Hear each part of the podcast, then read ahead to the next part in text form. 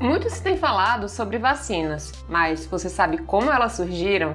Eu me chamo Gisele Soares, sou jornalista de ciência, tenho mestrado em divulgação científica e cultural pelo Laboratório de Estudos Avançados em Jornalismo da Unicamp e hoje vou contar essa história.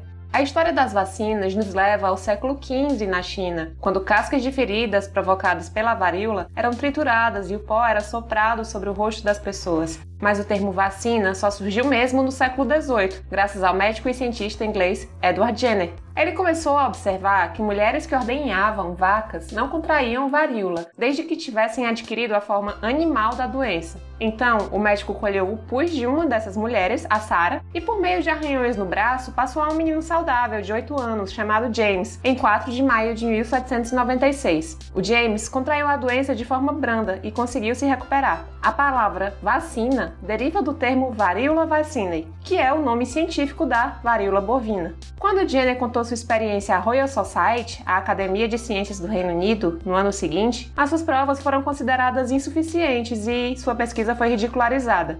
O reconhecimento em seu próprio país só foi alcançado depois que médicos de outros países passaram a adotar a vacinação obtendo resultados positivos. Já no fim do século XIX, quando o cientista francês Louis Pasteur começou a desenvolver a segunda geração de vacinas voltadas a combater cólera aviária, carbúnculo e posteriormente a raiva, ele sugeriu o termo em homenagem a Jenner. A partir desse momento, as vacinas começaram a ser produzidas em massa e se tornaram um dos principais elementos para o combate a doenças no mundo. Gostou da história ou tem dúvidas sobre vacinas? Mande para as nossas redes sociais. É só procurar União para Vacina ou UP Vacina no Facebook, Instagram e Twitter e nos mandar uma mensagem. Vacine-se e compartilhe a informação correta.